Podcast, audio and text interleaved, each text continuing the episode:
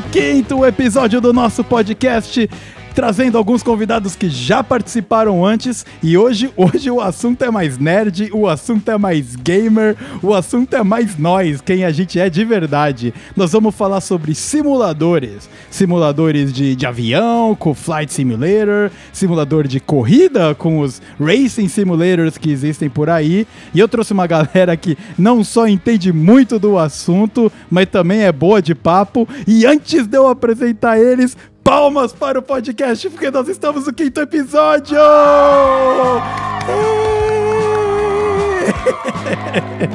Muito bem, vamos começar a apresentação dos convidados aqui com o virgão de podcast aqui do É Isso Aí, Felipe Coelho. Se apresenta, velho. Fala galera, aqui é o Coelho, amigo de longa data aí do Vitão. E eu vim voando para cá no estúdio. Olha lá, o cara fez a introdução mesmo, hein, velho? Coelho é o grande conhecedor de Flight Simulator. Ele é o especialista sobre o assunto. É por isso que a gente convidou ele, Comandante Coelho, né? Muito bom ter você aqui. É... Comandante Coelho, cara. Preste atenção porque é para as normas de segurança, porque eu vou passar direitinho para vocês, hein? Exatamente. Mas eu quero ver desesperado no momento de emergência. É isso aí. E do comandante a gente passa pro piloto. Ricardo, bem-vindo de volta ao Isso Aí. E agora com o microfone tops, hein, cara? Manda aí. E aí, galera, beleza? É isso aí. Tô com o microfone ótimo agora. Então a voz é essa mesmo, não tem como melhorar. E esse é, é, é o máximo que dá para fazer. Quer dizer, a voz é ruim mesmo, né? Não. A voz é ruim, cara. Não tem muito o que fazer. É, esse é o limite agora. Eu gosto muito de, de, corridas virtuais, né? Também piloto, né? Porque, curiosamente, os pilotos de avião, comandante, também são pilotos, né? Mas eu estou aqui participando pela terceira vez, é muito feliz. E vamos, vamos falar de sim racing. É isso aí, muito bem. E o nosso último convidado, e a gente está falando com especialistas hoje, né? Eu acho que eu não manjo muito sobre simulação, então eu convidei convidados que sabem sobre o assunto. Esse era o, o, o meu pré-requisito número um para escolher a galera. E aqui vou colocar a apresentação do especialista em porra nenhuma, que é Paulinho, meu irmão. Bem-vindo de novo, maninho. Fala, galera. Paulinho falando aqui novamente. E realmente acho que nesse episódio aqui eu não sei muito bem o que eu estou fazendo aqui, mas fico feliz pelo convite de qualquer jeito. Espero aprender um pouquinho. E, e tem uma coisa muito curiosa, que eu também fiz parte do episódio piloto, assim como o tio. Tomei uma geladeira de três semanas fora do podcast, o que me leva a concluir que, afinal de contas, felicidade tem seu preço, né? É, cara. Aqui, aqui deu muito trabalho pra produção, já toma um red flag, cara. Entra na geladeira por um tempinho. Prometo melhorar, Beleza. vai ser mais fácil dessa vez. Vai ser, a gente sempre espera que seja mais fácil, né? A tendência é melhorar, pelo amor de Deus. E é isso. Muito bem, antes da gente começar a falar sobre assunto de simulação, que com certeza vai ser interessante, vamos todos aprender um pouco dando risada ao mesmo tempo. Eu vou passar um recadinho. Então, produção, sobe o som aí que o nosso quinto episódio tá começando!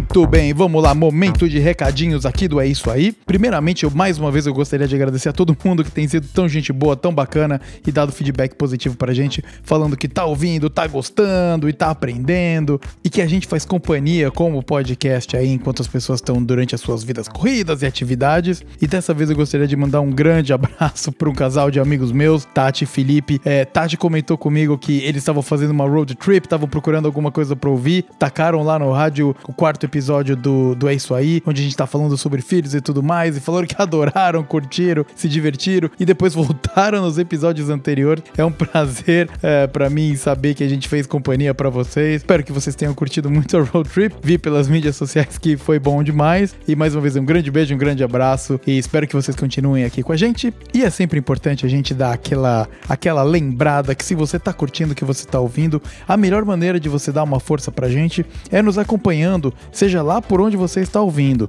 Você pode estar ouvindo pelo Spotify, pelo Deezer, Apple Podcasts, essas três plataformas. O nosso feed alimenta toda vez que sai um episódio novo. Então, clica no botãozinho aí de seguir a gente que você não vai perder nada. E se você ouve, por exemplo, por agregadores de podcast como Podcast Addict, a gente também está lá. É só procurar por aí isso aí do jeitinho que escreve com o ponto de exclamação. Não esqueça do ponto de exclamação, que é importante, sempre ajuda você a chegar no lugar certo. E nós também temos o nosso site, que é o É Isso Aí, escrevendo um pouquinho diferente, numa linguagem mais interwebs, com o EH, com o E, né? EH, isso aí, .podbean, bin com. Todos os episódios também estão lá, se você quiser acessar pelo seu browser, tá bom? E a outra maneira de ajudar a gente é entrando em contato, dê sugestões, fala o que, que você achou, assuntos que a gente poderia abordar, coisas que podem ser melhoradas, coisas que você gosta. Fale com a gente. É, aqui é uma via de duas mãos. Além de ser uma coisa que eu quero disponibilizar de graça para vocês, eu também adoraria que vocês participassem junto comigo de toda essa zona e quem sabe você não vai participar aqui de um episódio junto com a gente, não é mesmo? Então eu vou calar minha boca porque já tô falando demais, como sempre. Fala muito, fala muito! Então vambora. Produção, produção. É o quinto episódio de produção. Sobe um som som bom aí pra nós. Que o episódio vai começar agora estralando. Segura!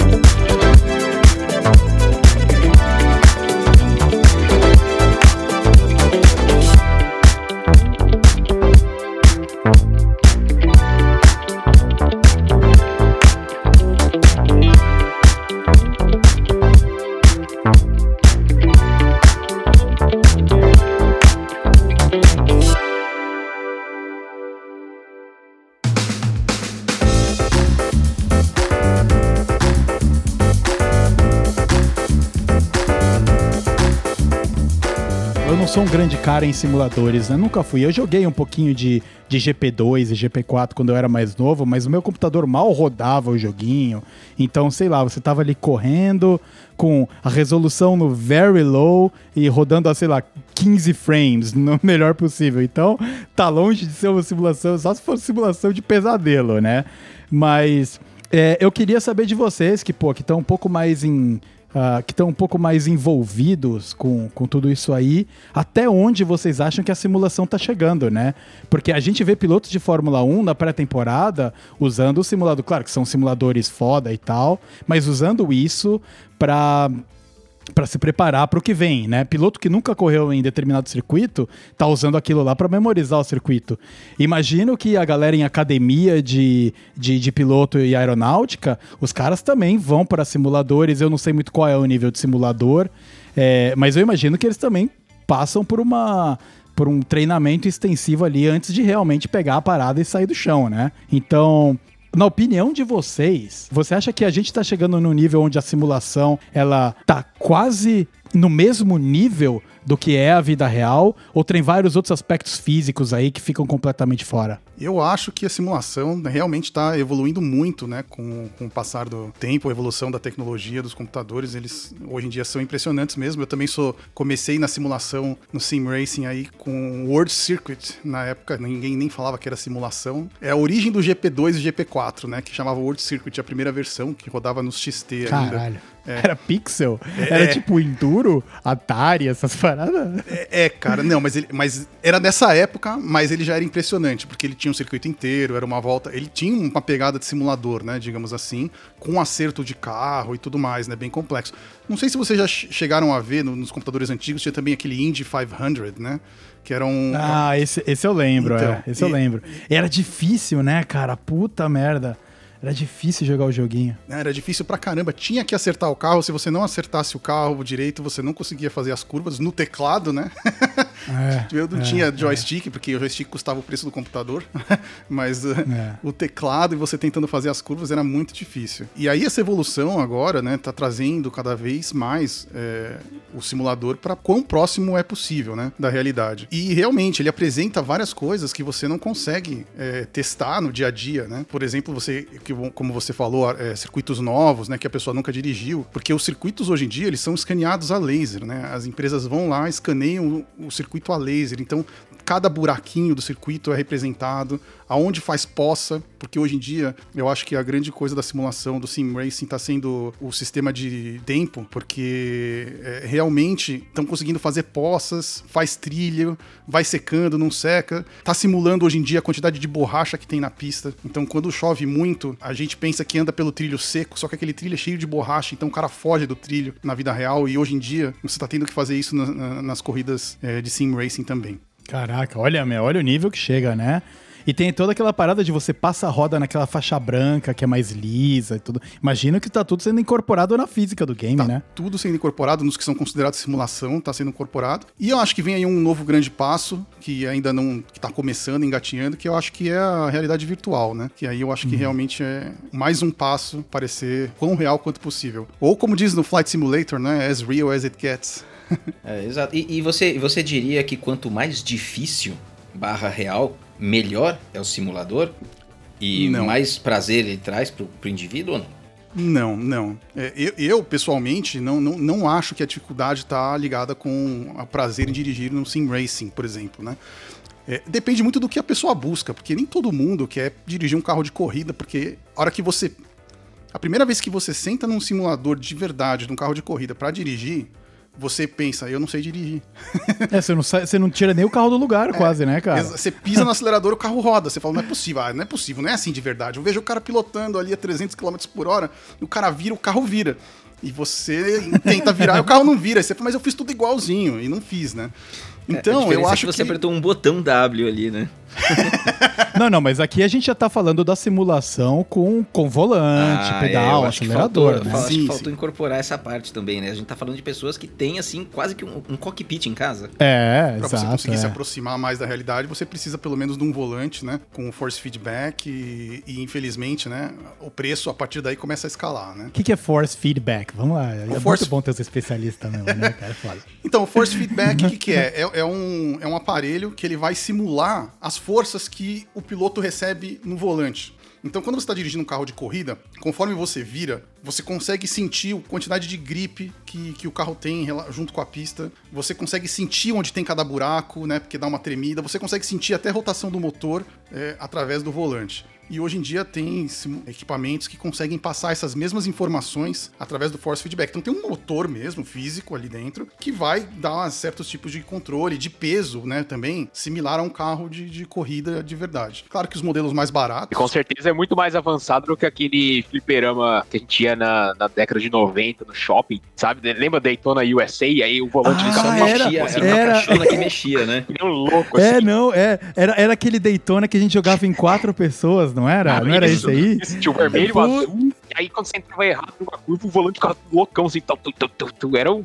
ter, era um motorzinho que só tinha liga e desliga, eu acho. É, nem... é, exatamente isso. Mas, é, inclusive, né, esses equipamentos custavam mais caro que o carro de verdade, eles são caríssimos, né? Mas aí o problema maior tá no simulador, né? Que o Daytona passava longe de ser um simulador, ele não tinha essa pretensão, ele era bem arcade, bem diversão. E... Bom, é o nome, é o nome do lugar, arcade, né, cara? Uhum. É um lugar que você vai. Você não vai levar o, o, o seu filho, a, sei lá, o Pedrinho. Vai, filho, senta aqui no cockpit e se diverte num simulador de verdade, né, cara? Não, Mas era é divertidíssimo, assim né? Era divertidíssimo. Era muito cara. divertido, cara. Porra, era muito divertido. E eu só queria complementar em relação né, ao, ao force feedback que essas informações, então, todas são tentadas, é, tentam passar essas informações direções para o Sim Racer, porque antigamente a, a, ainda tem, tá? Você consegue encontrar direções, né, volantes, sem force feedback. Só que é impossível dirigir. Você põe e você vira você não consegue entender o carro. Então você vira demais e o carro derrapa, você sai de traseira muito facilmente. É, tem gente que faz uma adaptação, se você procurar no YouTube você acha, o cara faz um, toda uma gambiarra para prender um, um, um, uma roda assim, num controle, por exemplo, de PlayStation 4 para lá e para cá, e ele consegue virar só que você não tem esse, esse force feedback, que é muito importante, porque a, quando o carro começa a derrapar, ele reage de uma maneira e a força que ele passa para sua mão, que é são forças muito parecidas mesmo com, com o que você sente num carro de corrida. É, cara, e, e é, é realmente a realidade, né? Porque você tá dirigindo normalmente e você dá alguma coapanada, ou sei lá, uma roda de trás você sente que escapa, visualmente, às vezes você não percebe nada, mas você sente no volante que tem alguma coisa acontecendo e antes daquilo se desenvolver, você ajusta, né? Exato. Então, se você tá lá no seu sim racing pilotando só de acordo com o apoio que a tela tá te dando, vai rodar, cara, porque o carro já tá perdendo grip, você não sabe, você continua virando, né? Exatamente, exatamente. É essencial. É, faz uma diferença enorme, assim, na. E, é- só que aí a gente volta na, na- na questão da diversão que o Paulinho levantou, né? O que, que é diversão? Tem algumas pessoas que a diversão é essa. Ele quer um force feedback pesado, porque alguns carros de corrida são muito pesados. É ilusão, tá? Tem carro de corrida que não é tão pesado quanto eram os antigamente. Hoje em dia tem carros de corrida que, que são leves para se dirigir, né? Mas tem gente que quer pôr o máximo possível de force feedback. Tem equipamentos por aí que se você bater no muro e você não soltar a direção do simulador, ele vai machucar a sua mão.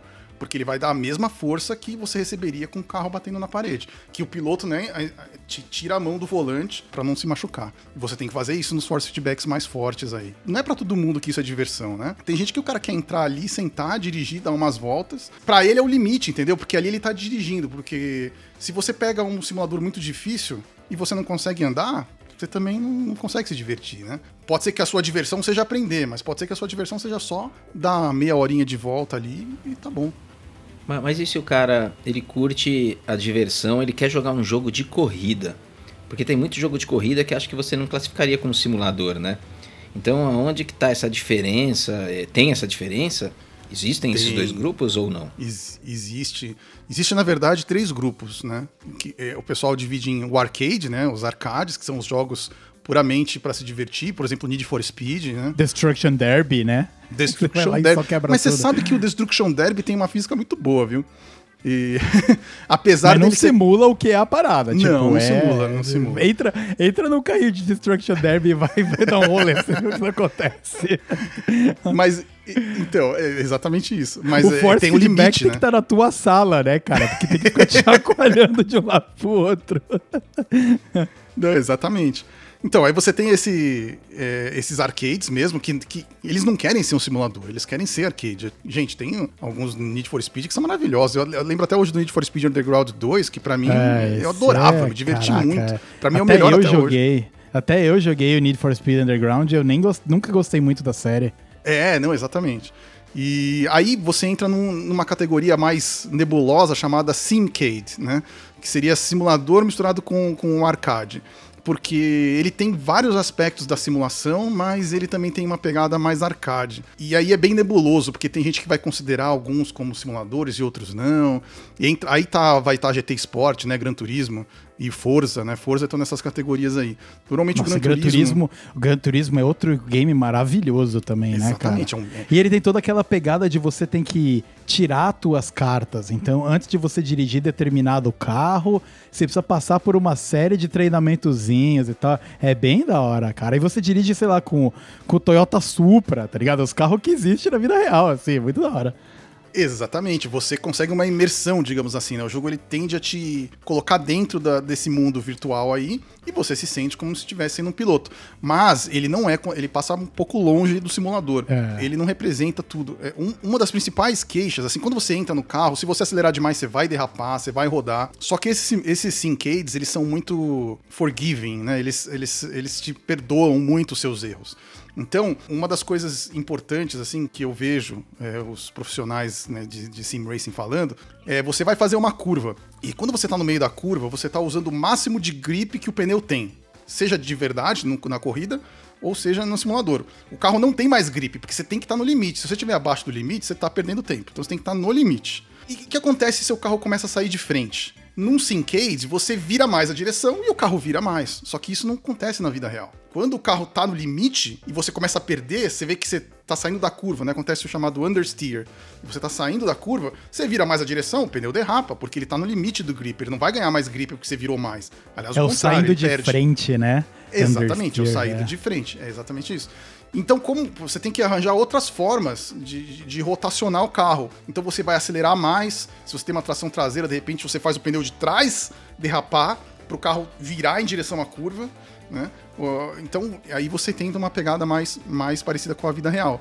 Só que isso é bem mais difícil de dirigir, né? É muito mais legal você virar a direção Enquanto, e fazer enquanto a você tá fazendo tudo isso, o Felipe tá lá só falando no rádio, tranquilo, voando, olhando as montanhas.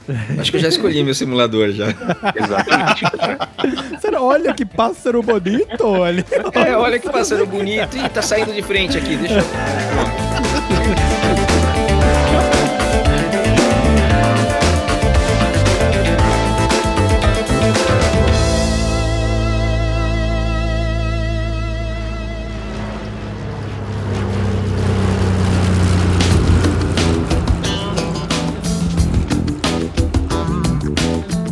Mas acho que essa é uma questão interessante da pegada. Acho que a gente pode até falar, né, da diferença, né, de, de um, de um sim racing para um flight simulator. Que no, no sim racing você tá ali na tensão, louco, concentrado loucamente. E não que você no flight simulator não esteja, mas é, é, acho que a pegada é outra. Você consegue apreciar o cenário, por exemplo. É, com certeza. Num você tá querendo ganhar dos seus companheirinhos, no outro você quer deix- levar seus companheirinhos e deixar todo mundo vivo no final da da- da Exatamente, viagem, é. né, num parece muito mais relax e o outro tensão cabulosa da competição ali, né? Realmente, é, são, são, são diferentes. Eles estão simulando dois espectros diferentes também, né, cara? Com certeza, é. E aí não tem melhor pior, é diferente, né? É, o comandante da, do- da, sei lá, da Air Canada, que tá viajando 20 horas pra sei lá onde, o cara não tá no modo cracudaço do que o Max Verstappen indo atrás do Lewis Hamilton, entendeu? É completamente diferente, né, cara? Não, mas o Max, o Max, o, o- Max Verstappen em específico, acho que se ele tivesse fazendo esse, esse cruzeiro aí pelos ares, ele também estaria no modo cracudo, porque o bichinho é embaçado, velho. ele, ele é, cara. Aquele lá é embaçado. Coelho, existe algo semelhante a esse, a esse force feedback que o Ricardo comentou no, no Flight Simulator também? Com certeza. Na verdade, é o o simulador de voo ele já está presente na aviação há muito tempo, né? Porque existem os simuladores mais feitos para o usuário, tipo a gente aqui, que quer se divertir, e tem os simuladores profissionais mesmo, que é o o pessoal usa para treinamento dos pilotos, né? Que é tipo na Esses academia, simuladores- na academia de aviação, os caras ficam lá, entendi. Isso. E nesses aí, não é só apenas um force feedback, mas o cara entra numa cabine mesmo. Né? E muitas vezes com, com uma- umas coisas pneumáticas, assim, que, que ficam mexendo, exatamente. Ah. Ele, ele- ele vai ter todo o painel com, com os botões iguaizinhos como são um Airbus ou um Boeing, com tudo programado lá para o cara sentir realmente o que ele sentiria. Então Quando é ele- muito ele incrível, tivesse porque ele também tem a vibe analógica, né? De, de virar os knobs e os, os, os botõezinhos e tudo mais. Ele tem essa Isso. Pegada. Então, hora. isso. Então é, é um pouco menos, dá menos importância no feedback no yoke, né, que é o volante do, do avião, e, e mais foco na, na física que você sente estando dentro de uma cabine e mudando os, os- os botões, apertando os painéis. Tá, mas daí a gente tá falando de um simulador de milhões de dólares, né? É que imagino que não é o que você tem no seu quarto. Não. Esse, esse ninguém tem em casa, assim, né? Em, É, em casa a gente tem o quê? A gente tem um manche e a gente tem, sei lá, uma água com gás? E comida ruim, né? É, serviço de bordo, né? A gente tem em casa, é a mesma qualidade.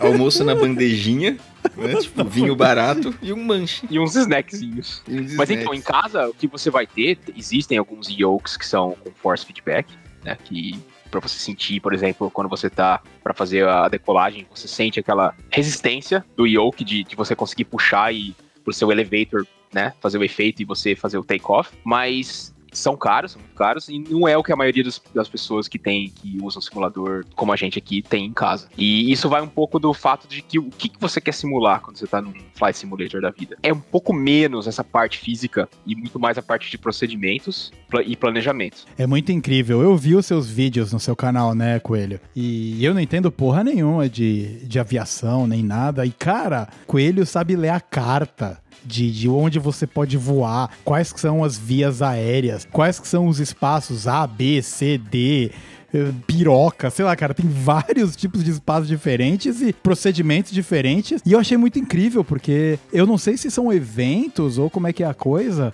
mas você se comunica com uma torre de comando. No game, cara. E, e agora eu fico pensando, tem um cara que entrou no game pra ser a torre de comando? É isso Tem. que ele faz? Nem fudendo, Tem. sério? Caralho. Tem e é divertido pra caramba, cara. E eu Nossa. gostaria de um dia ter a capacidade de ser uma, de ser uma torre de comando ou tá no, no radar controlando a aproximação dos aviões e organizando. Você tá falando de verdade ou no game? Não, no game.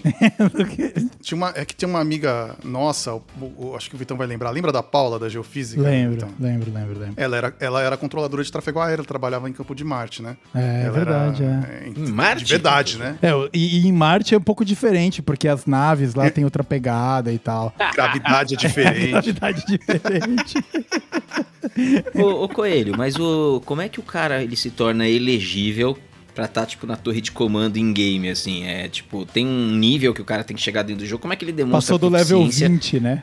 pra- Não é só que o cara dá play ali, entra numa fila e de repente é a vez dele ele caga o servidor inteiro, né? Não, não é assim, é muito mais complicado. Na verdade, o que acontece, existem duas rede- grandes redes de simuladores que são famosas, que é a VetSim e a Ival, tá? E o legal é que essas duas redes, ela na verdade, ela, na verdade, ela é multiplataforma. Qualquer simulador que você estiver usando, você pode conectar e ter interação com as outras pessoas. Então, se você tá com um Flight Simulator da Microsoft, por exemplo, e, tá, e um outro cara voando com X-Plane, ou até uma versão mais antiga do Flight Simulator, todos vão conectar no mesmo ambiente ali, na mesma eh, network, e vão se ver ali. Então, VetSim e Ival são as, as principais. Para você ser piloto na VetSim ou na Ival, basta você se cadastrar. Você estando lá dentro, tendo uma, uma conta, você pode voar. E se você for um noob total e não conseguir fazer nada, então, provavelmente você vai tomar uma bronca do, do cara, ele vai, vai te chamar atenção, mas você consegue logar e voar. Para você ser torre ou outros tipos de comando, né, que é o, que é o pessoal que fica no radar, você tem que passar por, por algumas provas e ser aceito para você começar a operar naquela posição, seja torre, seja solo.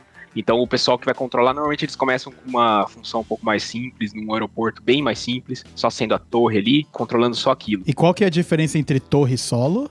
O solo ele fica responsável pela, pelo- pelos aviões que vão taxiar. Então, ele, ele- É, é o cara que comanda os malucos com os pirulitos vermelhos lá? Não, não, é o cara que vai falar, ó, você pode taxiar pra pista tal, tá liberado. É o cara que tá, tá olhando ali o que tá acontecendo no solo. A torre é o cara que vai olhar ah, os a- as aeronaves que estão chegando e as aero- aeronaves que estão saindo. Então, no, no mundo do Flight Simulator, você tem a simulação do avião em si, você tem a simulação da torre e a simulação dos caras que estão taxiando ali na. Coisas diferentes, tudo no mesmo game. Você entra no mesmo game e, e escolhe lá o que você vai fazer de acordo com o que o seu bonequinho pode fazer, tecnicamente. Não, na verdade não. Ah, Se você vai controlar, ele é totalmente dependente do game. O cara que tá na torre ou que tá no radar, controlando a aproximação, ele não tá nem com um simulador aberto. Ele tem um outro simulador aberto. Caraca. que é olha, uma velho. tela de radar e que ele vê, ele pega informação de pessoas que estão usando o simulador, que o simulador passa essa informação pro servidor e ele consegue ver. Então, o, quando você tá lá no seu Flight Simulator, você tá voando, você tem a altitude que você está e a velocidade, né? Essa informação o simulador manda pro, pro, pro cliente do, da VetSim, por exemplo, e o controlador vê na tela, ah, ele tá aqui nessa posição, nessa altitude, nessa velocidade, e o nome dele, o call sign, que fala, tipo, é um United tal, Gol 234, ele tá vendo ali, no radar. Então, todos os simuladores conectados ao mesmo tempo, mandando essa informação pra, pra rede da VetSim, por exemplo, da Ival, e o controlador tá vendo aqui numa tela que não tem nada a ver com o game. Caraca, jogo. muito incrível, né? Puta merda, velho. Nossa. É, é tipo uma telemetria, né?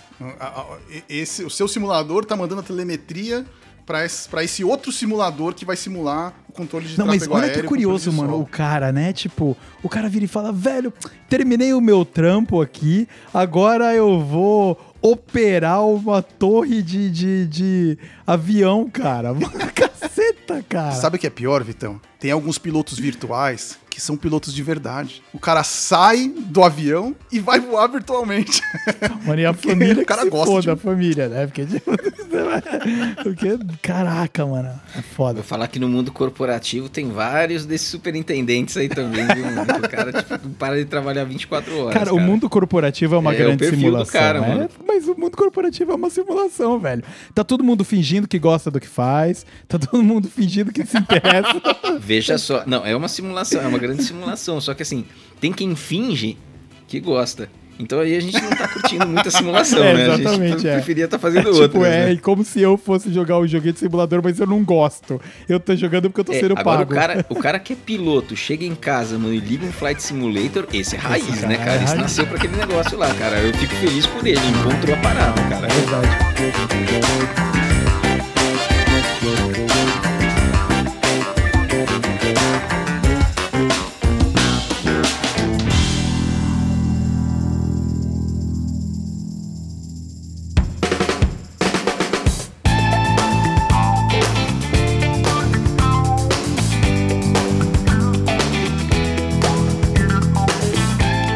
Aspecto que é, que é interessante na simulação é o tempo que você dedica a isso, né? Porque na corrida, você pode simular, ah, eu vou correr, sei lá, com 50% de uma corrida normal. Com certeza no Flight Simulator você também consegue alterar a, a dimensão e a velocidade das coisas, né? E agora vem várias perguntas, principalmente com o Flight Simulator. Se você tá voando numa configuração de tempo mais curta do que outro cara e tem uma torre comandando todo mundo, como é que funciona? A velocidade relativa do seu avião é maior? É o quê? Não, eu posso estar falando besteira aqui, mas pelo que eu sei, não é permitido você usar uh, é, esses acelerada- aceleradores ou trocar a variação do tempo quando você está numa rede Ah, dessa. tá. Então se você quiser jogar, puta, eu quero fazer um voo intercontinental em 20 minutinhos, 30 minutinhos aqui só pra curtir, Offline. aí é offline. Ah, entendi. É offline. É, até porque se você for comparar com o Sim Racing, eu acho que não se enquadra na mesma situação de uma corrida com 50% da distância. Porque uma, uma corrida de 50% de distância, ela vai continuar levando o mesmo tempo. O cara vai levar o mesmo tempo de volta, né? No caso, no Flight Simulator, você tá com a realidade acelerada. Então, um minuto vai, se for 50%, um minuto vai passar em 30 segundos. Isso, é por isso que precisa falar. A analogia seria assim: numa corrida, metade dos players está fazendo a 20% e me- a outra metade está fazendo a 50%. É. Então é impossível. Exato, é, pois é. Não, é, é, exatamente, esse é o grande lance, né? Num, você meio que flexibiliza o tempo e a velocidade de fato do seu aviãozinho para ele voar sobre o mar mais rápido, ou você diminui a dimensão do mar, né? Enquanto na, na corrida, todas as dimensões ainda estão estabelecidas. A única coisa é que em vez de você correr, sei lá, 200 km, você vai correr 100, e aí vai acabar, sabe? Exato, Tipo, exato. e se fosse no Air Simulator, em vez de eu voar 2 mil quilômetros, eu vou voar mil, e aí eu pouso, você pousa no mar, né? Aí não, não adianta. É, mas eu acho que eu acho que no de avião, mesmo quando a realidade está alterada assim, por exemplo, você faz em 20 minutos, mas quando você está olhando os seus marcadores ali, continua mostrando a quilometragem original, assim, sabe? Não é que é, não é que não é que você fez uma corrida de só que só com 10 voltas. Você percorreu aqueles 5 mil quilômetros, só que você e, e no mostrador não mostra uma velocidade supersônica lá, sabe? Mostra a mesma velocidade. Exato. A velocidade é a mesma, só que é inter- é interessante que o relógio é, no, no dashboard, ele é acelerado. Porque Ah, tem um claro. relógio também, a hora que você faz a decolagem, vamos supor, às 8 da manhã, você Uhum. consegue ver os minutos passando mais rápido se você tá Hum, com o É só o simulation rate tempo que é acelerado. né? Só Só, que na hora tempo, de é. pousar, eu imagino, né, que a maioria das pessoas voltem para o tempo normal, né? Exato, exato. Você pode pousar acelerado, mas eu acho que deve dar um trabalho danado. Olha lá, é. Então, é, realmente. É. E é por isso que não tem como você fazer isso online, né, cara? Porque é server-based. Então, o, o tempo tá tudo sendo ditado no servidor lá, né? Você só tá interagindo com ele, praticamente, né? Que da hora. Então, jogar online significa que uma viagem intercontinental daqui na Europa vai levar o mesmo tempo que eu como passageiro, assim. A sua diversão é ficar ali, sabe, aquelas seis horas controlando a aeronave. Exatamente. E se você tiver controle durante todo o percurso, mais legal ainda, porque pelo menos você vai trocando de rádio e falando com novos controladores. O problema é quando você tem todo mundo offline e do, do percurso todo, e só vai falar de novo a hora que você chega no outro continente. Então você fica basicamente ali 10 horas sentado olhando pra tua tela. Exatamente. Ou não, você pode também, tem gente que faz, eu sei que, que é permitido você deslogar da network, deixa seu avião continuar lá, você pode até acelerar e logar novamente quando você já tá perto do continente. Tá, entendi.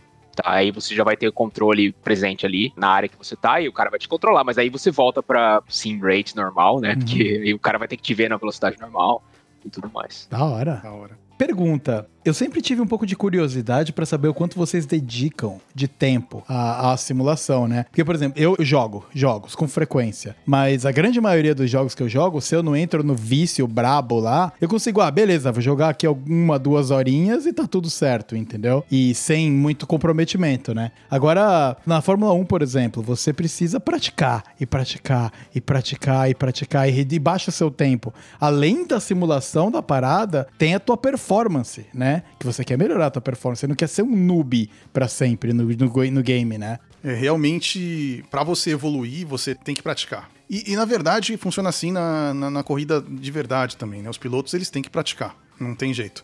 É, normalmente um piloto começa desde o kart com 5, 6 anos e ele está praticando esses conhecimentos do carro desde cedo.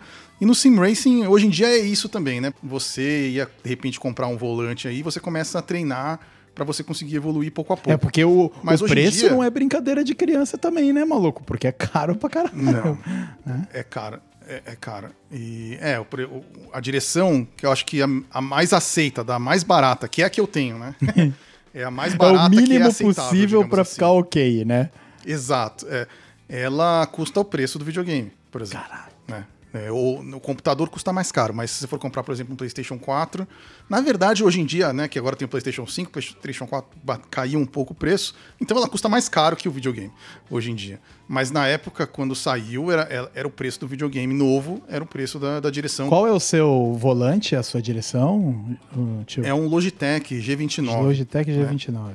Certo. Eu acho que pra quem tá começando, é, é o ideal, não tem por que gastar mais que isso. É, e ser compatível com o Play 5, por exemplo, é bem entre aspas, né? Porque você não consegue comprar a porra do videogame, cara. Não existe a ver, não. Tá sold out, cara. Sem dúvida, sem dúvida. E os que tem Sem custam o preço de um carro, maluco. É foda, cara. Mas são todos compatíveis com o PC também, né? Que, Ah. na verdade, os melhores simuladores estão no PC, né? Então, quando você compra, quando você compra uma, uma Logitech, por exemplo, ela é compatível com os dois, com as duas categorias, PC e console. Exatamente. Você tem duas categorias. Um que é compatível PC e PlayStation e o outro que é PC e Xbox.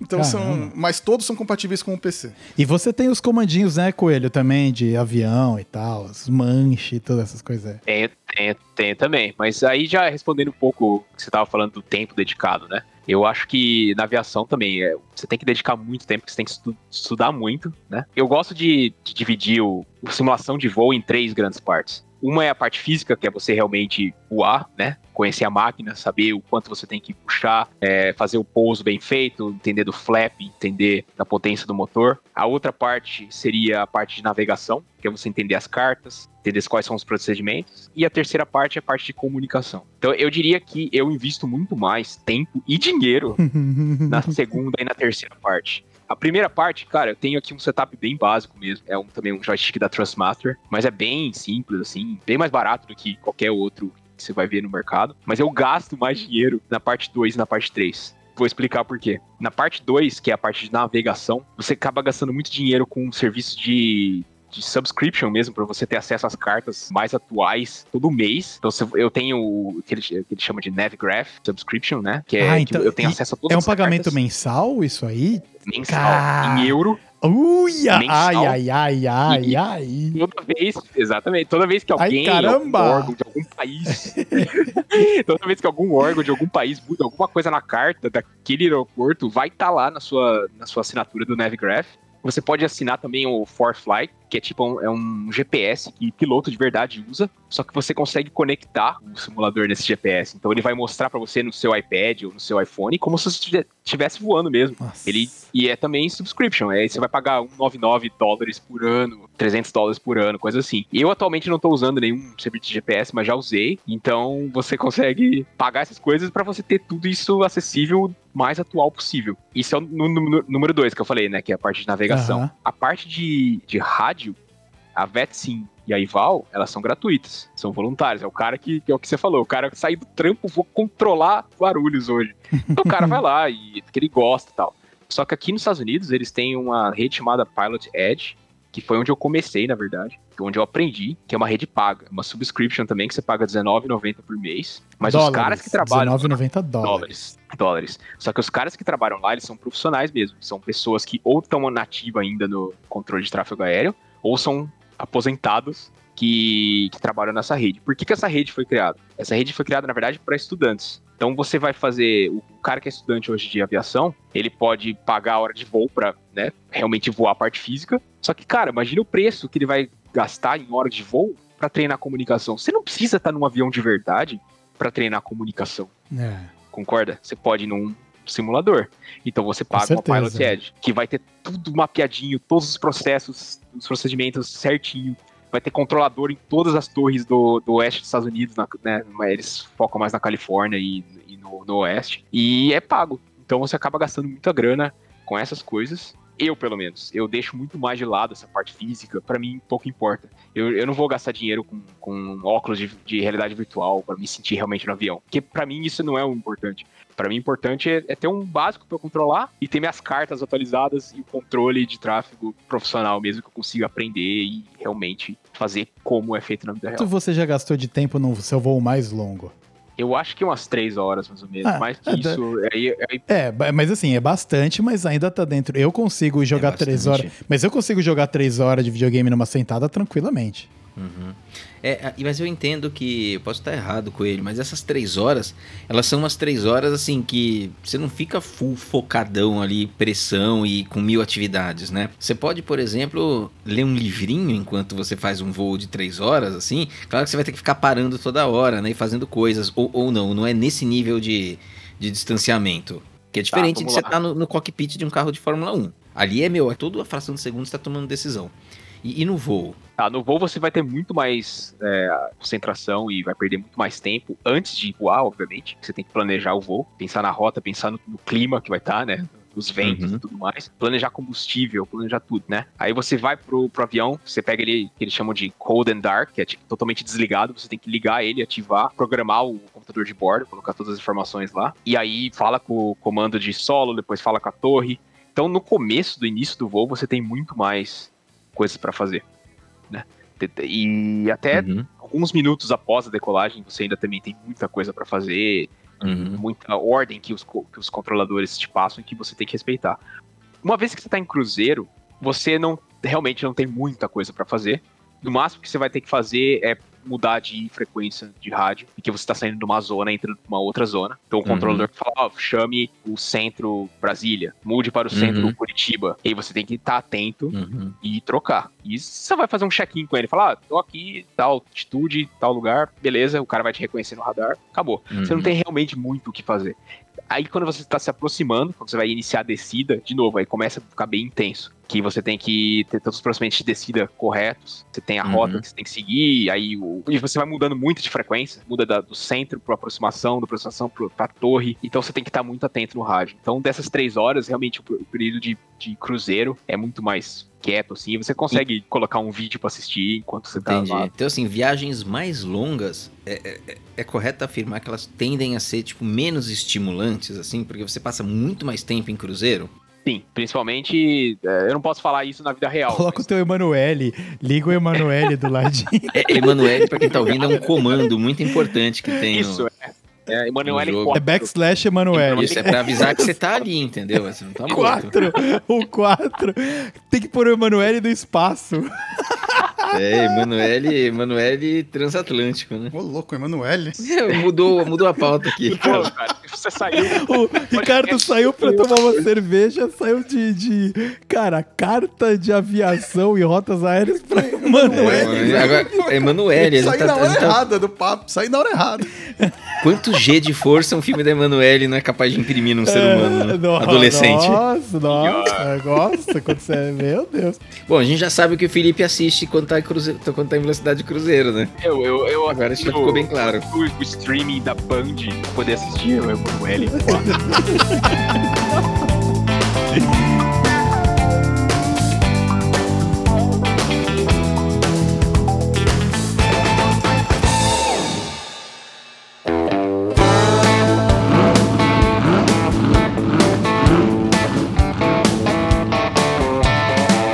Tem uma coisa que os simuladores eles ainda não conseguiram chegar, que é o cagaço. Né? O simulador do cagaço ainda não chegou. Beleza, a gente tava falando aí de sim racing, mano, que os caras podem fazer o que quiser, ou até no Flight Simulator e tal. Porra, tá aquele clima zoado. Ah, mas eu vou decolar mesmo assim, que se foda, tá ligado? Tipo, não vou morrer. Se cair, né? caiu. E, se cair, caiu, maluco, sabe? Enquanto a gente tava falando, né? A gente comentou da transição de gente vindo da simulação pro mundo real. É aí, mano, que a criança chora e a mãe não vê, né, velho? Porque é outro rolê, cara. Você tá lá no teu aviãozinho teco-teco, numa ventania e, e todas as coisas. Uma coisa que o simulador não te preparou. De novo, falando do simulador que a gente joga, não o simulador da academia. O nosso simulador, né? E a mesma coisa na corrida, cara. Você tá lá, se bater, velho, ah, bateu. Não vou morrer. Não, posso né? fazer uma, uma, uma conexão com um assunto. Você falou da. Que a gente falou que ia falar mais coisa engraçada e menos filosófica, mas olha, é a única coisa de filosófica que eu vou falar aqui, mais Ah, pra pensar. Olha como o corpo humano é, é maluco. Que o, o fator cagaço, realmente, de morrer, não existe, tá? Mas o Ricardo vai con- concordar comigo. Mas que você fica com o coração disparado e nervoso de verdade, e seu corpo não sabe que aquilo é uma simulação. Seu corpo realmente sabe. Acho que no caso da corrida, é a adrenalina da competição, né? Tipo, seu corpo não tem medo de morrer, porque você sabe que foda-se, se eu vou passar na curva, você não vai morrer. Mas seu coração ainda fica disparado, você fica nervoso porque você quer ganhar. No, no caso do Flight Simulator, mesma coisa, eu não tenho medo de cair. O corpo não vai achar, nossa, e se eu cair, eu vou ficar. Não é com isso que você fica nervoso. Você fica nervoso com os procedimentos e falar com o controlador. E se eu fizer cagada? E se o cara me chamar atenção? E, meu Deus, eu não consigo controlar o piloto automático. Cara, você fica nervoso. Eu, quando fica eu tava aprendendo na, na Pilot Edge, eu passei por provinhas, né? Quando chegou na última provinha, que eu ia, que eu ia voar por cima do, do aeroporto de Los Angeles, pedindo um, certos, um certo tipo de autorização especial que eles têm lá. Cara, eu tava no dia anterior, eu tava, cara, amanhã eu vou fazer a, a provinha lá do que vou passar por Los Angeles. Eu tava nervoso de verdade, cara. Então, o cagaço físico de você morrer ou bater, no caso da corrida, não existe.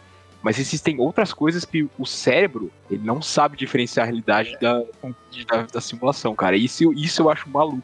Como que eu acho para... que aí é, é uma boa simulação, então, né? Não. É imersão, né, cara? Te coloca numa imersão muito incrível mesmo, né? De... Eu concordo 100%, porque é exatamente isso. Vamos ser sinceros. Piloto não tem medo de morrer um piloto de Fórmula 1, né? Nem um piloto de avião, ele tem medo de morrer, mas ele não tem medo de morrer de avião. ele entende como o avião funciona, é. ele sabe que o avião foi verificado e ele não tá com medo zero ali de morrer. Então, se você for parar para esse ponto de vista, um piloto de Fórmula 1 não tá com medo de correr, porque se ele tiver com medo de correr, ele deixa de ser piloto de Fórmula 1. Não, sim, mas ok, mas o cara que ele, digamos que o cara é competitivo no simulador de corrida. Certo? Ah, sim. E aí o cara vira e fala, velho, você tem a pegada de corrida, porque você, digamos que é um simulador ótimo. Se o cara dirige, se o cara é bom no simulador, o cara pode, pode ser, ser, bom no pode carro, ser bom. né? É. E aí o cara senta ali no carro, mano. Primeiro que você ah, tem que ah, caber na porra do cockpit. Um, é outra que coisa, aqui, é acho que só o Paulinho e o Coelho que é. caberiam no, no, no cockpit aqui, porque, cara, pra gente, tio, já foi faz tempo. É, Emanuel, e, e aí, caberia, mano... eu tô vendo aqui assim. cabe direitinho, viu? O objetivo do simulador é fazer você sentir o que o piloto está sentindo. Então, um cara que chegou na Fórmula 1 como piloto, ele nunca teve essa transição do, do, do, do simulador né, pro virtual, pro, ou pro, pro real. Então, para ele é uma coisa natural, ele não tem medo de morrer. E você, obviamente, no simulador também não tem medo de morrer, talvez de um ataque cardíaco, de alguma porcaria que você fez, porque é aquilo que o Coelho falou, você fica acelerado. Eu, quando vou entrar numa corrida online, já falo, mano, aí eu fico pensando naquele ponto de frenagem, eu vou errar, cara, eu vou bater no cara da frente, vou acabar com a corrida do cara, acabar com a minha, e fico, e fico com umas neuras, cara. Ricardo, Pode depois falar. da corrida é capaz que você ainda saia, tipo, com todos os músculos doloridos mesmo. Você não tava lá Dolorido. Assim, você tá tenso, né, cara? Dolorido. E... Não, esse, há um tempo atrás eu fiz uma corrida de NASCAR aí, de 500 milhas, de 500 milhas. Eu fiz 500 milhas, foram 3 horas e quatro, quase 4 horas correndo num, carro de NASCAR. no final da prova, no final disso Nossa, tudo ali, mano, cara. atenção pro... Cara, eu já tô cansado. Eu quero que acabe também, sabe? Como se fosse na vida real. E se eu fizer uma cagadinha, eu jogo é, tudo pro alto, exato, cara. É isso que eu ia falar. É, Exatamente nossa, esse ponto que eu ia chegar. Porque você fala assim, cara, eu tô nessa horas, corrida há três horas. Não é ah. possível que eu vou errar agora. Então, meu, você tá assim, ó, você sai, você sai tenso, você sai quando. Não é igual uma corrida de verdade? Não é. Por quê? Porque uma corrida de verdade o cara tá lidando com força G, como aconteceu com o Grosjean, que aí, na verdade, ele sofreu, né? É, chegou mais de 50 forças G, acho que 70 e poucos forças G ele sentiu. Era pra ter morrido, cara. E não morreu, né?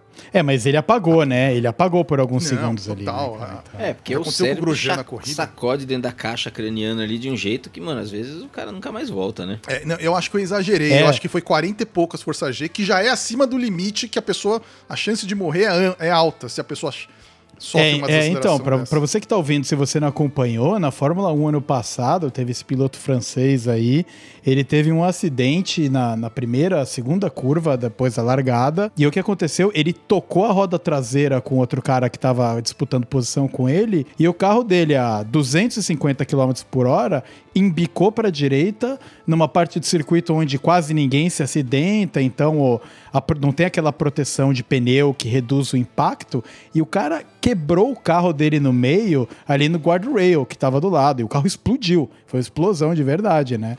E ele ficou, acho que por 15 a 20 segundos com o carro pegando fogo e ele lá dentro. E, e aí veio equipe para resgatar o cara e tudo mais.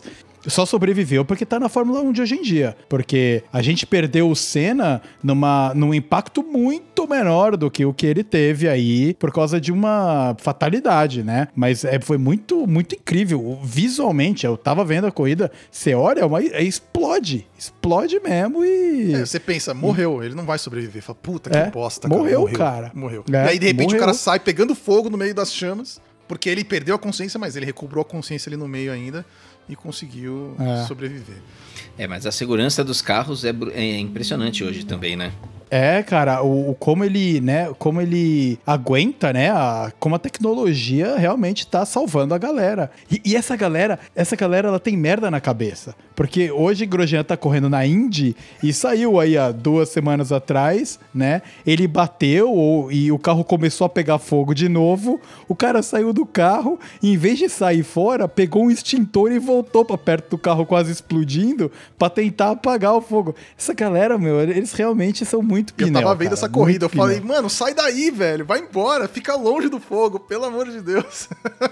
E, e é todo aquele negócio, né? Quando eu puxei o lado cagaço, ah, vocês até falaram que realmente dá o, o frio na barriga de você errar, né? E, e essas coisas. Mas eu acho que esses pilotos de altíssima performance, eles realmente têm uma chave de. de que desliga de autodefesa também, cara. sem né? dúvida. O, o, o Schumacher, cara, foi um dos maiores pilotos de Fórmula 1 da história e o cara morreu num acidente de esqui. Você imagina. Não morreu, né? Ele tá, cara, em. cê- ninguém sabe como ele tá, mas ele tá em estado vegetativo há década aí já, né? Então, imagina como esse cara não devia esquiar, velho.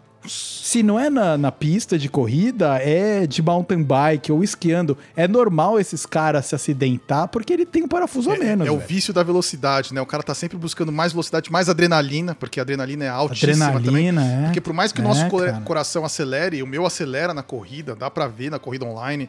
Você tá com o coração acelerado, você sai cansado, mas os caras estão com uma média de 150, 160 batimentos por corrida. É muito mais alto do que o meu alcance numa corrida virtual.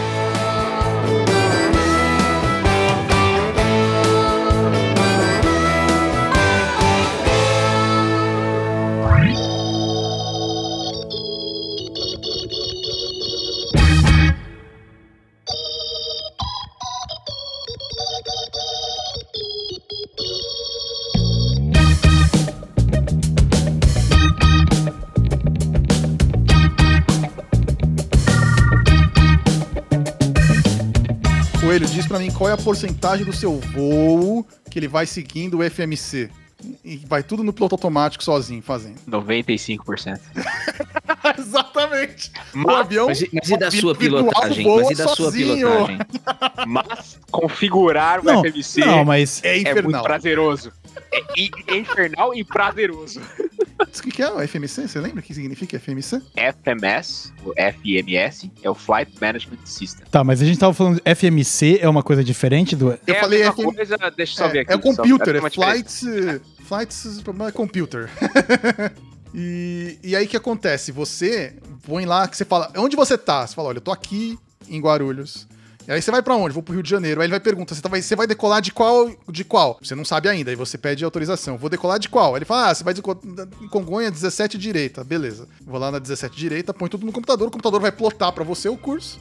Não é tão simples, você tem algumas outras coisas, que é o que ele falou. É o inferno, mas é o que dá prazer, porque você tá ali pra saber isso. Ok, inferno. Eu acho que um- quando você tem um hobby que depende, de- demanda mais tempo, né? ah, seja lá qual for, a gente chama de inferno porque é um saco fazer, mas tem o seu prazer no resultado final, normalmente, né? Quando você vê a parada funcionando. É um pouco similar ao podcast, né? A- o processo de edição, quando eu tô com a produção lá editando, cara, tem vezes que você vira e fala: por que que eu tô fazendo isso, cara? Porque, sabe? Mas, mas quando você ouve no final e, e- você faz um rap, você fala: caralho, olha que animal. Tipo isso. Sabe? Mesmo se ninguém ouv... mesmo se ninguém ouvir, eu fiz, sabe? Então, então eu imagino que seja um processo um pouco semelhante a esse. E, e, Coelho, eu queria que você explicasse um pouquinho o que, que é essa configuração, porque eu não conheço nada sobre o assunto, eu tô imaginando, cara, uma tela clicando coisas, tá ligado? Mas eu não sei do que se trata. Cara, é, é uma tela preta, parece, muito parecido com DOS. Ah, o DOS. Tá. Pior que é, tipo. A gente não vai conseguir escapar do assunto DOS. É, não vamos conseguir. Tem uns que são com letrinhas brancas, mas basicamente é o que a gente tava falando lá do. Quando eu tava falando, explicando que a simulação tem os, os três grandes pilares, que é a parte física. Coelho, Coelho, só vou te interromper um pouquinho. Então, quando você imagina o DOS, pensa na- no filme Matrix, tem aquela tela Tá. preta com letrinhas verdes. É isso. Se você não sabe o que é DOS, é meio que isso aí. Então, então vai, Coelho, brilha. Vamos lá, vamos lá. Não, então, o, o- o FMS depende aí também de, de qual avião que está voando, mas tudo que a gente co- costuma voar, os jatos, assim, tem, tem, tem modelos mais avançados que tem o que eles chamam de Glass Cockpit, com, com GPS. Tá. Então o MFS, ele é parte do da aeronave. Isso, é, é- seria o computador de bordo, vai, que vai Ah, tá. organizar tudo para você, sua rota, por exemplo, né? Tá, tá, tá. Então, quando você vai configurar lá o seu voo, você tem que passar o seu plano de voo pro, pro FMS. Então, você- a origem, o destino, quais os fixos que você vai passar. Os fixos são pontos tridimensionais que o GPS tem. Então o avião vai seguir aquela rota. Aí você vai colocar informações de peso, né? Qual o combustível que você tem a bordo, co- como que tá a situação dos ventos na decolagem. E, isso tudo o computador de bordo vai calcular para você qual é a melhor velocidade na hora da decolagem, vai calcular o custo de, de combustível que vai ter, a queima de combustível, todas essas coisas o computador de bordo vai fazer. Então, quando você vai, antes de começar o voo, você tem que definir tudo isso. Além de você configurar, você ainda tem que falar com o controlador, pedir autorização, e ele vai falar para você, beleza, plano de voo que você submeteu foi aprovado, ou não, muda isso aqui. A sua saída vai ser nessa via, não nessa daqui. Aí você vai lá no FMS e programa de novo.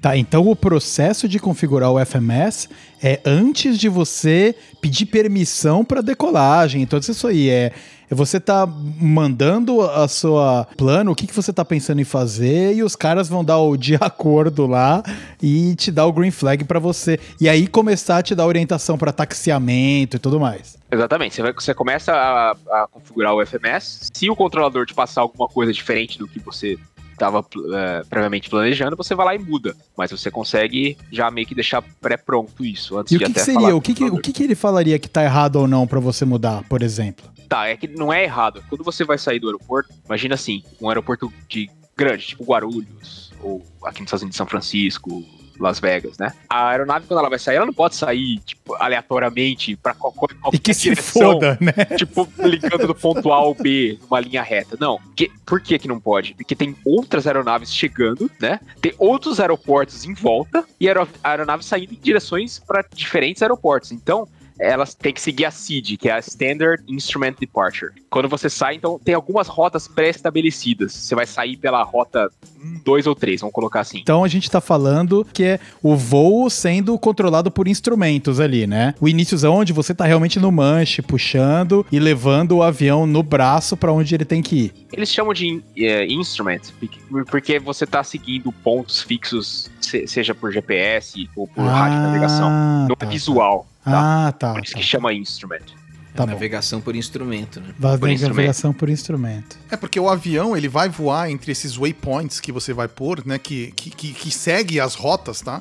Ele, ele tem já as cartas de navegação e você vai ter um nome. ca- Cada ponto que você vai voar, ele tem um nome, né? Então, ah, eu vou ter que passar por tal. Olha, eu vou, vou aproximar aqui em Guarulhos, tem que entrar pelo ponto Nemo. Tem vários nomes assim. Tem E nomes. aí, você, é, e aí você plota esses nomes no, no FMS, no FMC, e ele vai te traçar a rota que o avião vai fazer, e você manda o piloto automático fazer essa rota. Você põe tudo certinho, você decola, e você clica ali o botãozinho Z, É, Alt Z.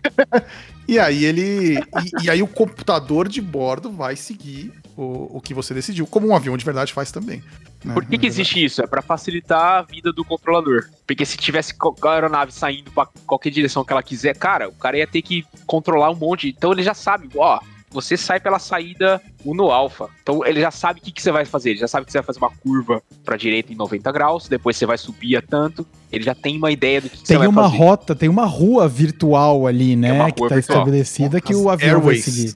São as Airways. Airway. Você, você já tem o seu planejamento pessoal, porque você quer fazer assim, você programa, só que você tem que pedir a permissão. E o cara pode falar: não, não, você vai sair pela saída tal. Normalmente é a saída que, que você colocou, é o que vai ser mesmo, que, porque normalmente a gente acaba pegando. O que, que normalmente se faz naquele aeroporto? O pessoal que vai de São Francisco para Vancouver usa essa saída. Então já tem um- uma base de dados é, existe algumas ferramentas, eu uso o SimBrief, eu sempre coloco lá de onde eu vou para onde eu vou, e ele já fala, ó, a rota 95% das vezes é essa rota aqui. Eu já uso ela. Quando eu peço a permissão, o cara normalmente vai falar, é isso aí. No máximo ele pode fazer um amendment de alguma coisinha ou outra, mas ele vai acabar te autorizando aquela rota que você planejou. Então a gente tá falando de mais uma ferramenta que você tem que pagar, Coelho, é isso? Não, essa é de graça. Essa, tá, pelo menos uma, é né?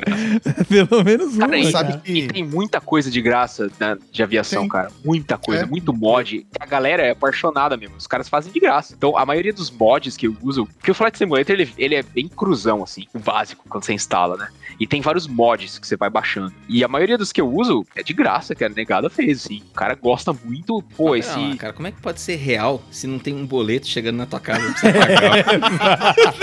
pagar? vocês estão falando de simular realidade aí, o bagulho é de graça, mano. De que realidade que vocês estão falando que eu quero ir também, mano? O problema é que você tem que comprar o computador. É, o boleto simuleiro aqui tá rolando, tá, tá foda, velho. É, a gente vive o BOL, né? Bolero Oriented Life, cara. A gente tá com boleto, mano.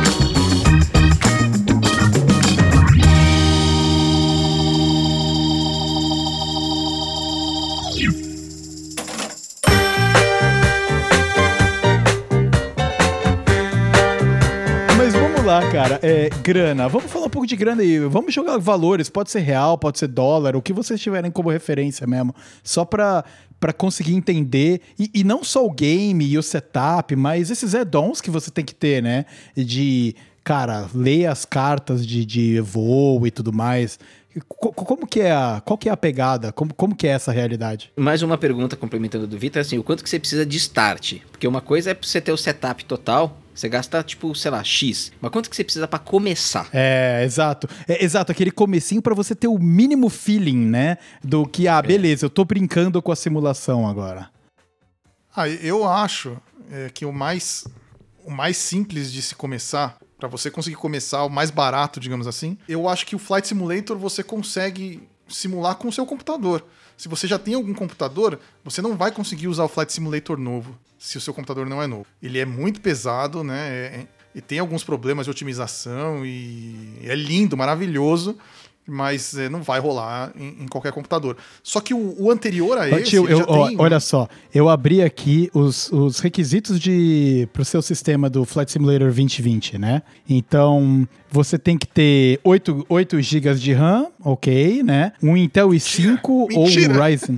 É, mais ou menos. Mentira, okay. mentira. Não, mi mentira. mínimo, mínimo specs aqui. A gente tá não falando. Vai rodar, pra... velho. Não vai, vai rodar? Ro não vai. Tem o 16 vai... ali. 16, 16, cara.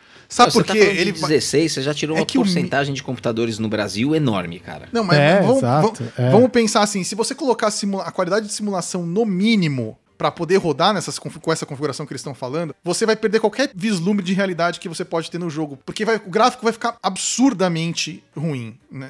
Não vai ser jogável. E eu tenho certeza que um computador com essas configurações que eles estão passando, mesmo na configuração mínima, vai ter problemas para rodar o Flight Simulator. E esquece a DOM. É o Mandei aqui base. a recomendada, a recomendada, que já, já praticamente dobra em relação à a, a, a, mínima, né? Então a gente está falando de 16 GB de RAM, né? Ok que já é que nem o Paulinho comentou, já filtra uma galera só na RAM, que nem é o só cara. Sobra, só sobra gamer que hoje já é gamer. É. O cara que tá exato, tá entrando, exato, mano, exato. O, cara, o cara vai ter que investir em 16 de RAM num PC. É. A gente já tá falando de um nível de dinheiro considerável para boa parte dos brasileiros. É, Mas a, gente tá, dizer... a gente também tem aqui. Sem o, falar o, na placa de vídeo, né? Não, é, chega nela, Exato. Né? Mas aí a gente tá falando 16 de RAM, um Intel i5 ou um Ryzen 5, né? Que, puta, também já são processadores ok. E aí entra na, na placa de vídeo. Que Sim, aqui ele tá falando esse que é o problema. É, é vídeo pro... uma quanto que tem que ter dedicado de, de qual é Nossa. A... É uma... Então, ele tá falando aqui que é uma GeForce GTX 970. Ela tem o quê? 4? É, 4 GB? Dedicado? É, é, nem acho tão alto assim, eu esperava é, mais. eu também achei que ia ser mais, assim, para um Flight Simulator, assim, tipo... Mas, não, mas, mas... Você, vai, você, vai, rodar no mínimo de, é, de settings e vai ficar lento ainda mesmo assim. Olha só, eu acabei de ver aqui, elas são 4 GB de DDR5, é DDR5, né? Então, é, é, realmente...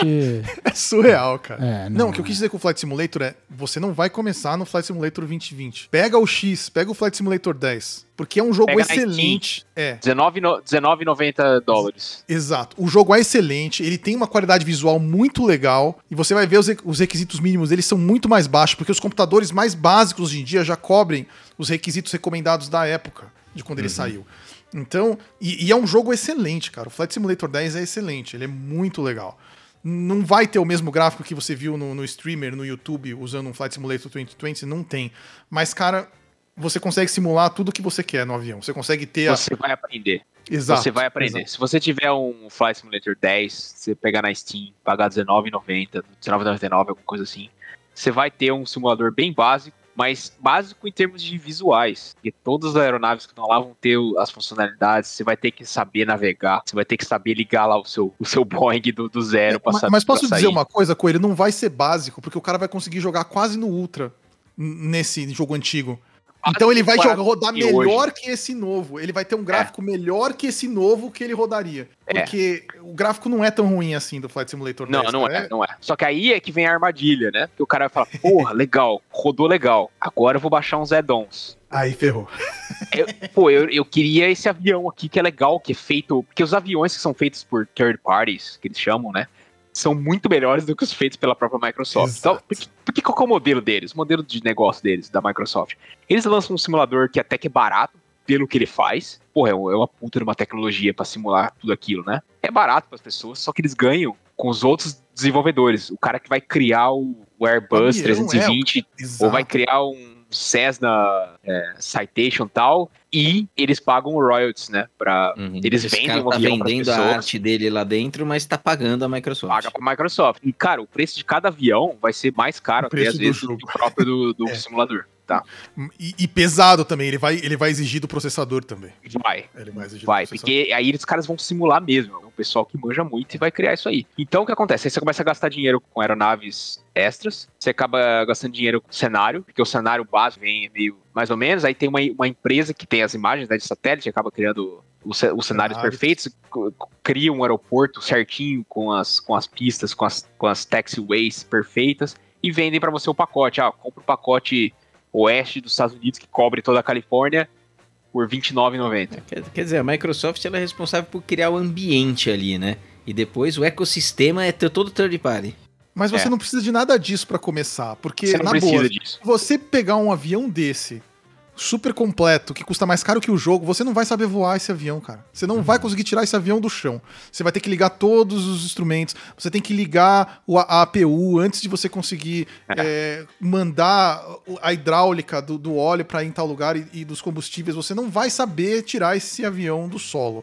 Então, para começar, realmente não precisa disso. Se você começar com o Flight Simulator 10 da Steam, R$19,90, as cartas de navegação você pega de graça num site chamado skyvector.com, tá? Ele é, é mais focado nos Estados Unidos, tem muita coisa do Brasil, mas se você quiser aprender a voar nos Estados Unidos, é tudo de graça, todas as cartas vão estar lá, você não precisa pagar nenhum subscription, tá lá pra você. Você já e dedicar muitas horas do YouTube, você aprende, cara. Porque tem muito vídeo de graça. Então, assim, pro noob iniciante com alguma escassez de recursos, eu acho que se a gente falar no Flight Simulator, o 10, assim, o cara já tem acesso a um jogo que, mano, vai instruir ele pra caramba nesse mundo. É totalmente acessível, o cara consegue rodar eventualmente num PC que ele tem hoje. Né? Se ele Com precisar fazer algum upgrade, é, eventualmente um upgrade cabe no bolso do cara, assim. A gente não tá falando nenhuma máquina da NASA. Não, roda Exatamente. com, com, com placa de vídeo Intel Graphics integrada. É, E é ideal, né? Porque é o seu primeiro pezinho ali pra você ver se você curte a parada. Porque de Exato. repente, ah, nossa, eu queria fazer simulador e jogar e tal. E aí que você vai jogar a primeira vez, cara, aí é um pesadelo. Exatamente. Você não- Exatamente. Aí o cara não vai olhar e falar assim, ai, mas eu tô querendo voar igual um caça, igual o Tom Cruise lá no, Uhum. no, no- no Top Gun, cara. Aí eu acho que você quer outro jogo. É, eu acho que muita gente pode se iludir com esses simuladores, É, né? Tipo, a gente entrando na exato. faculdade, né? O cara entra em matemática, acha que é uma coisa e não tem nada a ver, né? O cara nunca mais vê um número lá dentro. É, É isso, ah, eu quero voar com um aviãozinho. Puta, talvez não seja um simulador que você queira jogar, né? Exato, É, exato. Inclusive, pra mim, a faculdade de matemática foi Nightmare Simulator, cara, por vários anos. O cara aqui, olha, Endless Simulator, né? endless. Esse negócio de que você vai usar número é a maior mentira da história. É, Exatas não, não vê número, só tem letrinha. É É, só pra, quem, pra quem nos escuta aqui, assim, é, assim, boa parte de nós viemos da, das exatas, né? E nossos amigos vieram das exatas. E a gente passou por um mini pesadelo simulator mesmo, que nem o Victor falou, assim, da facu, cara. Que você entra lá e é completamente diferente, né? Essa aqui é a graça da nossa, dessa piada aqui. Levei Mini. nove anos pra me formar, né, cara? nove. mini. mini. É, nove O anos. meu dá, dá- mini dá pra fazer uma das viagens do coelho aí, ó. Vamos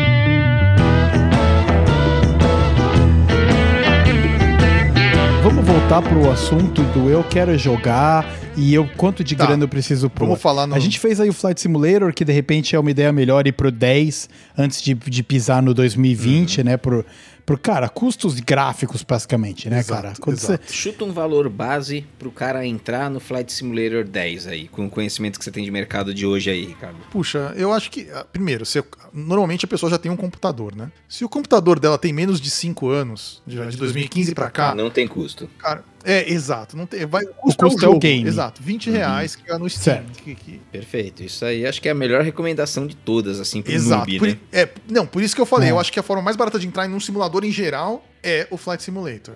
Uhum, sim. E se a gente for falar de Fórmula 1? Tem um jeito bacana de entrar com alguma, de repente, alguma algum jogo numa versão anterior, que nem o Flight Simulator 10, e que é acessível, ou aí já é outra, outra coisa? Então, aí a gente. qu- Qual que é o problema da simulação da, da corrida, né? Porque, como, como o Coelho disse, né, a simulação do Flight Simulator, o que faz a imersão é a parte de sistemas. É a parte burocrática, digamos assim, do voar. Não é Não em precisava si nem ter a parte 3D, né? Não precisava nem ter a parte 3D se você for pensar, né? É, Eu- é- é são os Quer dizer, se fosse um aviãozinho voando no mapa, já te também. daria 2D, 2Dzão mesmo, assim, tipo, sabe? é incrível então, isso, se é. você for pensar, né? É bem incrível, na verdade. Incrível, cara, incrível, é. E ok, a gente conseguiu dar uma boa percepção que pro cara que tá entrando no, pro Flight Simulator, né, pra aviação de aeronave, ah, tem alguns caminhos mais no budget aí, né, cara, que cabe no bolso e tal. De repente que você consegue jogar no seu laptop sem, mano, tem, cara, destruir o seu orçamento por causa disso, né? E, e você já deu a entender, tio, que a pegada pro racing é outra, né, cara? Já tem que estar preparado pra uma, pra uma traulitada maior aí, cara. Tem porque- que estar, cara, tem que estar. Porque eu- eu acho que os objetivos das simulações são diferentes. Né? O objetivo do Sim Racing é colocar você dentro do carro e sentir o que o carro tá fazendo. A principal coisa é, eu quero sentir o que o carro faz. E qual que é o principal instrumento de, de percepção que você tem para sentir o que o carro tá passando para você? É a direção, né? O volante. Então, para você conseguir mesmo um nível de imersão melhor no mundo do sim racing, você precisa de um volante. Dá para você ser muito bom com um controle, tipo de PlayStation, de Xbox, dá. Mas para você conseguir a imersão no cockpit, não dá. Não dá para você dizer que você tá num controle imerso no jogo, sentindo como o carro tá na pista. Então, o mais barato dos volantes que vão te dar uma sensação real já de você estar dirigindo seria essa G29, né? A G, G923, que a 29 saiu, entrou a 923, que é igualzinho os botões no mesmo lugar, é, que deve estar custando aí de 2.500 a 3.000 reais. Então, é, essa é a direção mais básica, tá? Essa é a mais barata que tem um force feedback decente. Tá, ok. Então, então a gente realmente tá falando de um, um, um valor completamente diferente, outra Outro- realidade, é outra né? realidade. Porque, ok, a gente tá falando de, cara, de que um laptop de menos de 5 anos de idade e um Flight Simulator 10, você brinca. E enquanto pra você brincar só por causa da sensação do volante e você ter essa mínima sensação de estar imerso na realidade ali, você precisa colocar 3 mil reais. Entendeu? Não é, cara, é. Porque você Mas, precisa Ricardo, do volante. Você falou bastante de hardware, né? E no começo você estava falando que tem os jogos que são considerados arcades, aí os que são mais híbridos, arcades meio simulator, mas qual que seria o software ou o jogo hoje de simulation que seria o melhor, assim, tipo, Pra começar. é o Fórmula 1? É o- Isso, isso sem exatamente isso, porque aí você tá pensando só no hardware, né? Sem pensar no Uhum, software, isso. porque você precisa de um Uhum, jogo, né? é. A verdade é que cada jogo tem um feeling diferente, tá? São muitas as opções? Tem, bas- tem bastante, tem muitas opções. Se você tá num computador, você tem o iRacing, né, que eu já falei antes, que é um sistema que você paga por mês. Mas você sabe que uh, o computador que você precisa ter pra rodar o iRacing não é pouca porra, não, cara. É pesado. Por causa que a física do É game pesado. puxa da máquina pra caceta, cara. E ainda tem que levar em consideração o, a- o PC, o hardware que você vai usar. É, pois é. O PC não é a forma mais fácil. Se for pra iniciar, eu não recomendaria um PC, eu recomendaria começar com um console. Pra iniciar, talvez, seria um Forza ou um Gran Turismo. O Gran Turismo, no caso do PlayStation, o Forza no caso do Xbox, só que em termos de física, de reações do carro, o Gran Turismo Sport do PlayStation 4, ele tá à frente dos Forza. Um pouco, pouca coisa, né? Nada como se o Gran Turismo é o simulador, né? Que ele diz que ele é o Real Simulator. Não é, ele passa longe de um, de um simulador de verdade. Só que pra entrar, ele é muito legal, porque você começa a ter consciência das coisas, das reações do carro. Quando você começa a perceber que fala, ah, o carro não faria isso, você já começa a perceber, putz, acho que tá na hora de eu mudar de jogo. Preciso mudar pra um, pra um jogo um passo acima, tipo um Project Cars, por exemplo, que é um simulador também. Tá, então antes da gente evoluir pro Project Cars, seria você comprar um PlayStation ou um Xbox, Isso, né? Dependendo do, de Gran Turismo ou Forza, mais a direção. Mas a direção. mais o game. Que a gente não tá falando de um game de 19 dólares. A Não. gente tá falando de um game de provavelmente 70, 80 dólares, entendeu? É, não, não, não chega tanto, não. É, não, mas já são os jogos mais antigos. Eu acho que por um jogo usado, 60, 70 reais, você encontra Project Cars aqui, Gran Turismo também você encontra aqui no Brasil, usado. Então o pesado é um 4K de console e 3K de direção?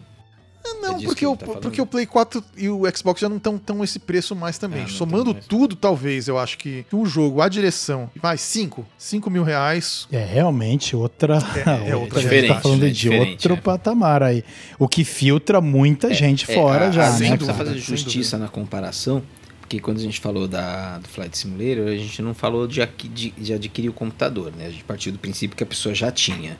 Então aqui partindo é do princípio que a pessoa Bom tem um. Playstation, porque tem que lembrar que se o cara não tem todo o hardware, tem razão, ele também vai tem precisar razão. comprar É, o computador é, lá na, é, na comparação é. com o Flight Simulator, né? É que provavelmente a maior parte das pessoas já vai ter e tal, mas a gente foi rápido nessa comparação, né?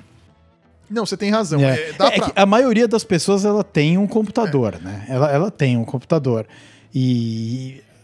Bom, talvez não, né, cara? Tem tanta gente Sim, hoje que nem sim. computador tem direito, que telefone tá só no tablet e tal, caramba, né? meu, pra vida da gente. É, assim, o exato. telefone, né? Pois é, pois é. É, é, pois no é. caso de uma pessoa já ter um, um PC, digamos, o mesmo PC que vai rodar o Flight Simulator. Você consegue jogar um jogo de corrida, simulador de corrida de 10 anos, que te dê uma sensação interessante? Sim. Isso é possível, pelo É menos? possível. É, é exatamente isso que eu ia falar. Por exemplo, o GP4 é o Grand Prix GP4. 4, né? A continuação do É. World Circuit. E o Grand Prix 4, ele é um simulador de corrida. Ele simula N aspectos do jogo e ele funciona com essas direções atuais com force feedback. E é, é? fácil de achar mods pra ele. Você consegue deixar ele mais realista. Então, e mesmo os jogos mais antigos, os computadores mais antigos vão conseguir rodar. Puta, inclusive tem um jogo, cara, tem um jogo que chama My Summer Car. É.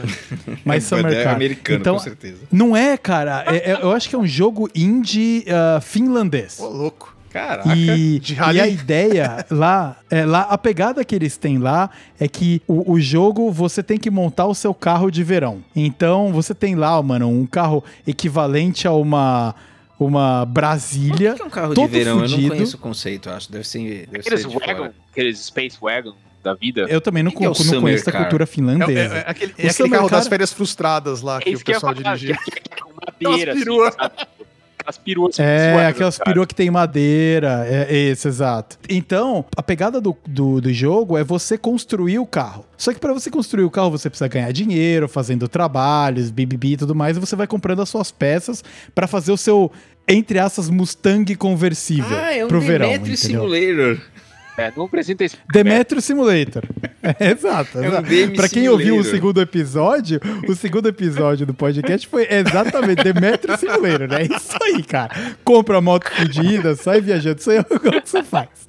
E, e é muito legal, cara, porque ele traz essa ideia de, de começar uma parada e ir comprando peça, e ir montando o carro, e ir fazendo. Mas assim, o jogo, ele tem um dumb down, entendeu? De que você, mesmo sem ser um mecânico, você consegue montar o carro. Enquanto o que a gente tá falando aqui, no- nos dois simuladores que a gente tem comentado o episódio inteiro, é que se você não estuda e não se dedica, você não joga É. a parada. não joga É isso. cara. Então, então por exemplo, um, um corrida, um, um simulador de corrida, se por exemplo, o, o, o, Ricardo ele joga bastante Fórmula e.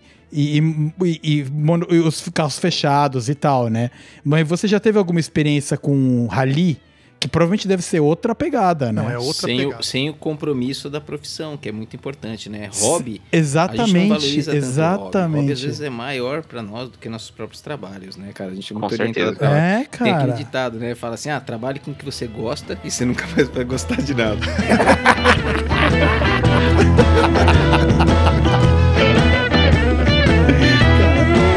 Isso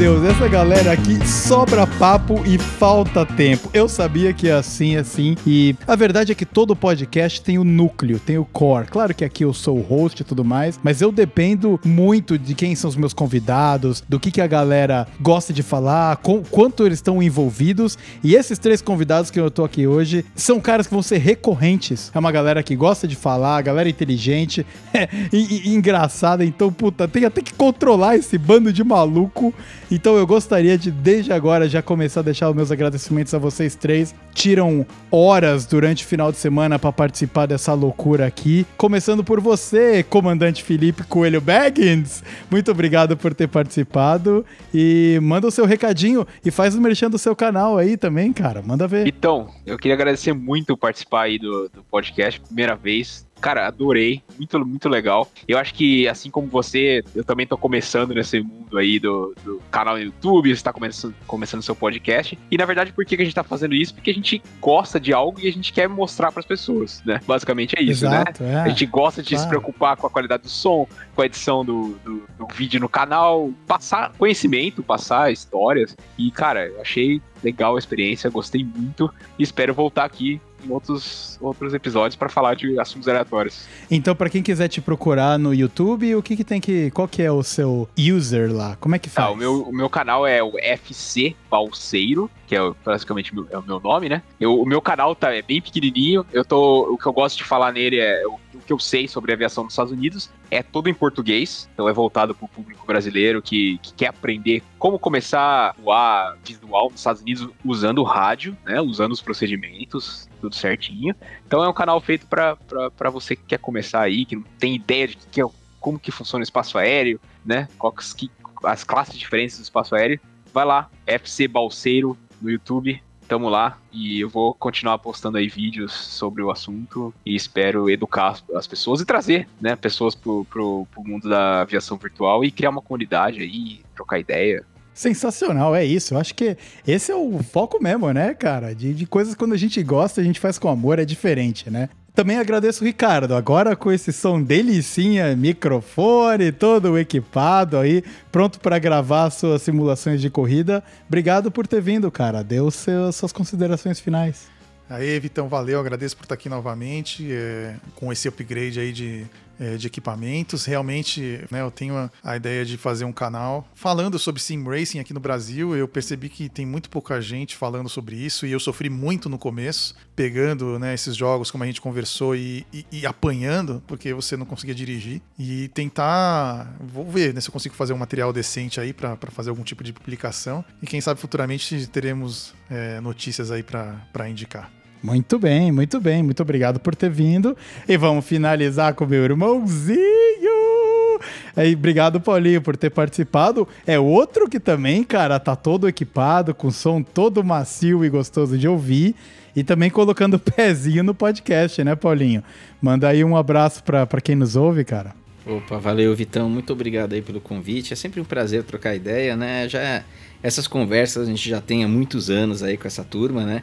A gente, na verdade, só dá uma formatada, dá aquela repaginada e agora passa para um formato de podcast, né? Mas o prazer é sempre Exato. o mesmo, é um prazer histórico das viagens de Cunha, de todos esses papos de muitos anos e agora a gente vai passando isso daqui para esse meio digital, deixando acessível para mais gente. Então, eu não era especialista em nenhum desses dois assuntos hoje, foi um prazer aprender com quem manja, que vocês gostam muito da coisa, sabe? A gente sente o prazer de vocês falando, assim, isso é maravilhoso.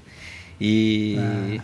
foi uma excelente participação, assim, agradeço o convite, estou sempre à disposição aí para assuntos que eu conheça e assuntos que eu desconheça também, estou sempre aí. É isso, e muito obrigado, eu agradeço a você também que está nos ouvindo e chegou até aqui ao final, ouvindo essas maluquices, e a gente fala de coisa séria, fala de preço, fala de simulação, fala de Emanuele, vai pingando de um lado pro outro, é sempre uma maluquice, mas se você tá ouvindo esse episódio agora, é bem capaz que você já, já tenha escutado alguma coisa que saiu no É Isso Aí antes. É sempre essa pegada. E se você não conhece e tá chegando aqui, primeira vez que tá nos ouvindo, dá uma olhada no feed. Esse é o quinto episódio.